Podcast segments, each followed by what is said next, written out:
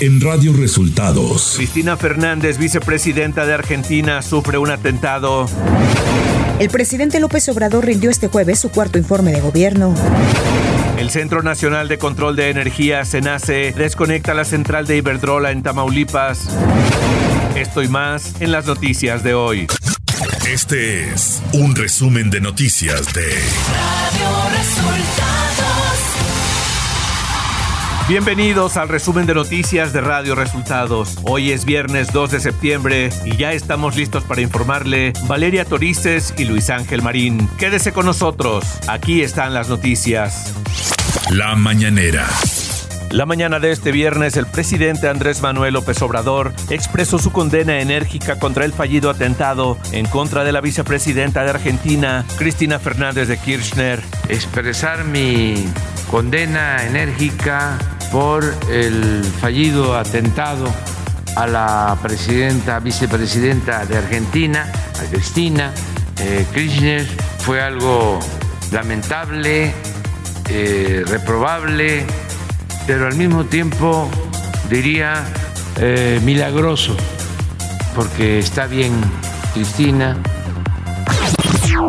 El secretario de la Defensa Nacional, Luis Crescencio Sandoval, ordenó una investigación por la muerte de una niña durante un enfrentamiento del ejército con el crimen organizado en Nuevo Laredo, Tamaulipas. El presidente López Obrador aseguró que se va a castigar a los responsables. El secretario de la Defensa el general Sandoval ordenó de inmediato la investigación y se va a esperar nada más que ya se resuelva el día de hoy sobre la responsabilidad de quien disparó de los grupos, si fue de parte del ejército, porque se está incluso contribuyendo a la investigación, se va a castigar a los responsables. Y tras ser cuestionado sobre si hay división en la bancada de Morena en el Senado y si el nuevo presidente de la mesa directiva, Alejandro Armenta, tiene su confianza, el presidente López Obrador dijo en la conferencia de este viernes que no interviene en asuntos de otros poderes, ni siquiera en temas relacionados al partido que pertenece.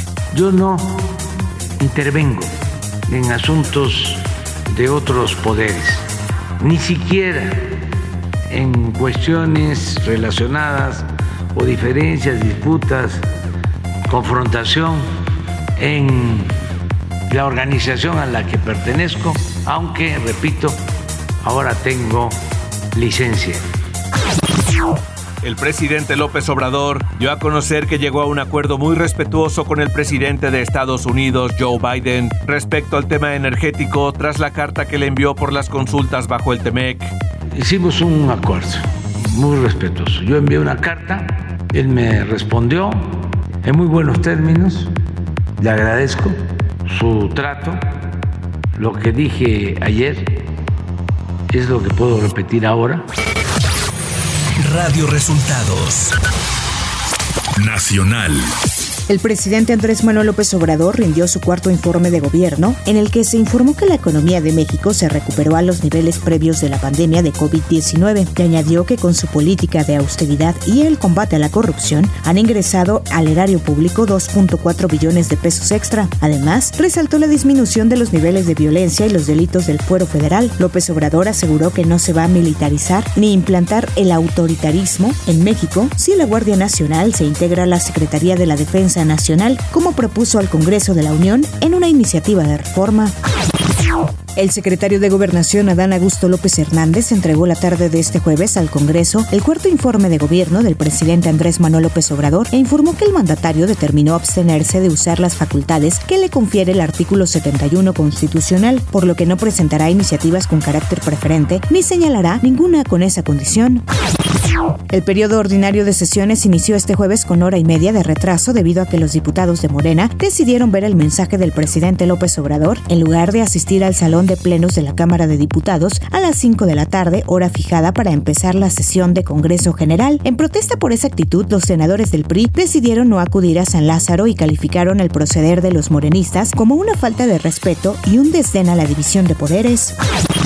El ex procurador general de la República, Jesús Murillo Caram, fue trasladado al Hospital General de Balbuena para una revisión por su padecimiento de enfermedad pulmonar obstructiva crónica. Fuentes penitenciarias informaron que se le realizó una placa de tórax y ya se encuentra nuevamente en el reclusorio norte. Leticia Ramírez Amaya asumió la titularidad de la Secretaría de Educación Pública luego de que el pasado 15 de agosto fue designada en el cargo por el presidente Andrés Manuel López Obrador en sustitución de Delfina Gómez. Economía. A las 12 horas de este jueves, el SENACE, Centro Nacional de Energía, desconectó la central de cogeneración Enertec de Iberdrola. Esto tras el vencimiento del permiso otorgado a la central, que finalizó el 31 de agosto. A partir del primer día de septiembre, el precio de la tortilla tuvo alzas considerables en algunas ciudades del país. De acuerdo al Sistema Nacional de Información e Integración de Mercados, el kilo de tortilla en Sonora está en 29 pesos con 17 centavos, en Colima en 26 pesos por kilo y en Culiacán el precio de la tortilla está en 25 pesos el kilo. Las remesas que envían los mexicanos desde el extranjero, principalmente desde Estados Unidos, registraron en julio pasado un monto nunca antes visto, llegando a 5.297 millones de dólares, un incremento anual del 16.5%, informó Banjico. Clima. Este día el monzón mexicano se mantendrá sobre el noroeste del país, originando lluvias puntuales muy fuertes en Sinaloa, Chihuahua y Durango. Asimismo, la tormenta tropical Javier se ubicará al oeste de Baja California Sur y originará lluvias puntuales intensas en dicha entidad. Por otra parte, una zona de baja presión con alta probabilidad para desarrollo ciclónico en el sur del Golfo de Tehuantepec interaccionará con las ondas tropicales número 25 y 26 sobre el centro y sur de la República Mexicana, respectivamente, propiciando lluvias puntuales intensas a torrenciales en Guerrero, Oaxaca, Veracruz, Tabasco y Chiapas, así como muy fuertes en Michoacán, Estado de México, Puebla y Morelos. Ciudad de México. La jefa de gobierno de la Ciudad de México, Claudia Sheinbaum, dijo que los grandes logros del presidente Andrés Manuel López Obrador en cuatro años son gracias a que no se han aumentado impuestos, que sigue la austeridad republicana y que se está acabando con la corrupción por el bienestar del pueblo de México.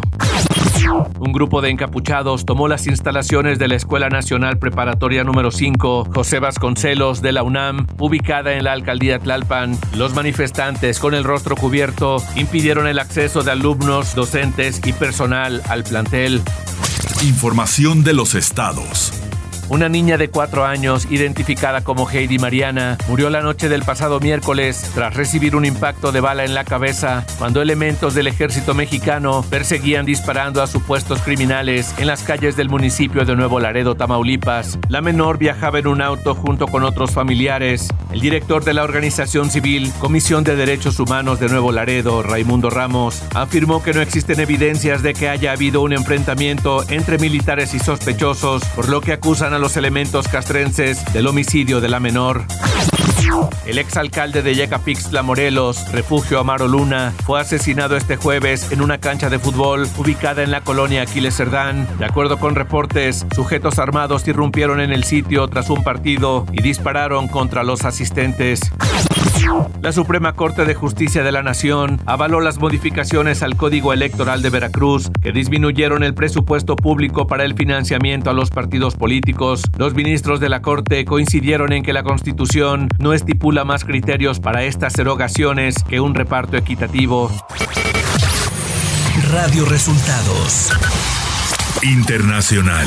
La vicepresidenta de Argentina, Cristina Fernández de Kirchner, sufrió un atentado cuando estaba fuera de su casa. Un hombre le apuntó cuando bajaba de su automóvil. El arma estaba cargada y aunque fue activada, no se disparó, reveló el presidente Alberto Fernández al considerar el incidente como el más grave del periodo democrático. Cristina permanece con vida porque, por una razón todavía no confirmada técnicamente, el arma que contaba con cinco balas no se disparó pese a haber sido gatillada, dijo el mandatario en un mensaje a la nación. Autoridades confirmaron que detuvieron al atacante.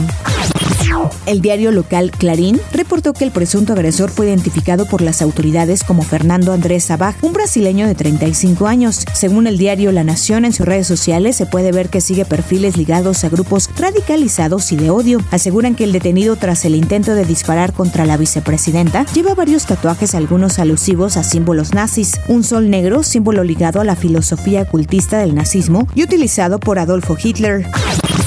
Políticos de todo el mundo expresaron su rechazo y solidaridad ante el atentado que sufrió la vicepresidenta Cristina Fernández. El expresidente de Argentina, Mauricio Macri, expresó su repudio absoluto al ataque en Twitter y pidió un esclarecimiento por parte de la justicia y las fuerzas de seguridad. Así lo hicieron también Gabriel Boric, presidente de Chile, Pedro Castillo, presidente de Perú, Luis Lacalle, presidente de Uruguay, entre otros. El Papa Francisco expresó su solidaridad y afirmó que resta para que en Argentina prevalezca el respeto por los valores democráticos.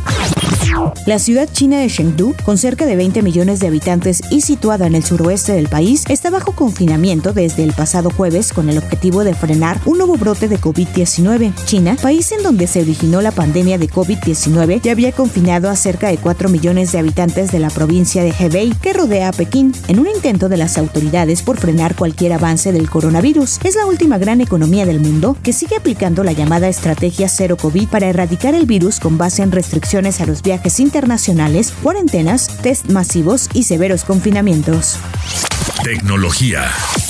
Al inaugurar México Siglo XXI, el encuentro anual de Fundación Telmex Telcel con sus becarios, el presidente del Consejo de Administración de América Móvil, Carlos Slim Domit, dijo que la empresa trabaja constantemente buscando llevar conectividad a la máxima velocidad y en las mejores condiciones a todas las personas en todos los lugares. América Móvil, a través de Telmex y Telcel, refrendó su compromiso de seguir invirtiendo intensamente, compitiendo, creando y sobre todo creyendo en México, afirmó Slim WhatsApp trabaja en un nuevo chat personal que permitirá a los usuarios enviarse mensajes a sí mismos dentro de la propia aplicación y aún teniendo diferentes dispositivos vinculados a la cuenta. Hasta el momento los usuarios de la aplicación de mensajería instantánea han tenido que recurrir a otros trucos para utilizar este servicio como blog de notas o para guardar mensajes y archivos. Y de acuerdo al portal especializado Guabeta Info, con esta actualización, el propio número del usuario se presenta como primer contacto en la agenda de la aplicación y podrán acceder a esta funcionalidad desde todos los dispositivos vinculados a su cuenta. Espectáculos.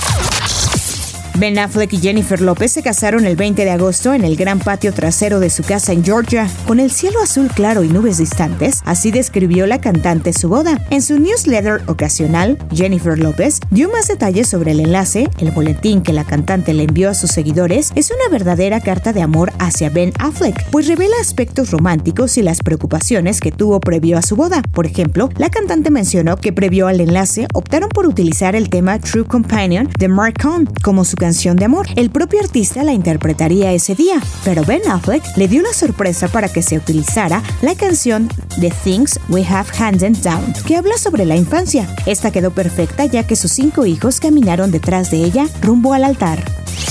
Deportes. En su primer torneo juntas en cuatro años, las hermanas Serena y Venus Williams cayeron en la primera ronda de dobles del Abierto de Estados Unidos ante las checas Lucy Radeka y Linda Noskova. Este podría ser el último torneo de las hermanas Williams, que han ganado más de 14 trofeos de Grand Slam en dobles. El piloto Max Verstappen no tuvo el mejor comienzo en el Gran Premio de Holanda de la Fórmula 1, luego de abandonar la primera práctica por un problema en la caja de cambios. Mientras tanto, los pilotos de Ferrari hicieron los mejores tiempos de la segunda práctica en el circuito de Sandburg, donde Charles Leclerc fue el más rápido, seguido de Carlos Sainz. Max Verstappen terminó en la octava posición, mientras que el mexicano Sergio Checo Pérez quedó fuera de los 10 primeros. Y hasta aquí las noticias en el resumen de Radio Resultados. Hemos informado para ustedes Valeria Torices y Luis Ángel Marín. Que tengan un excelente fin de semana.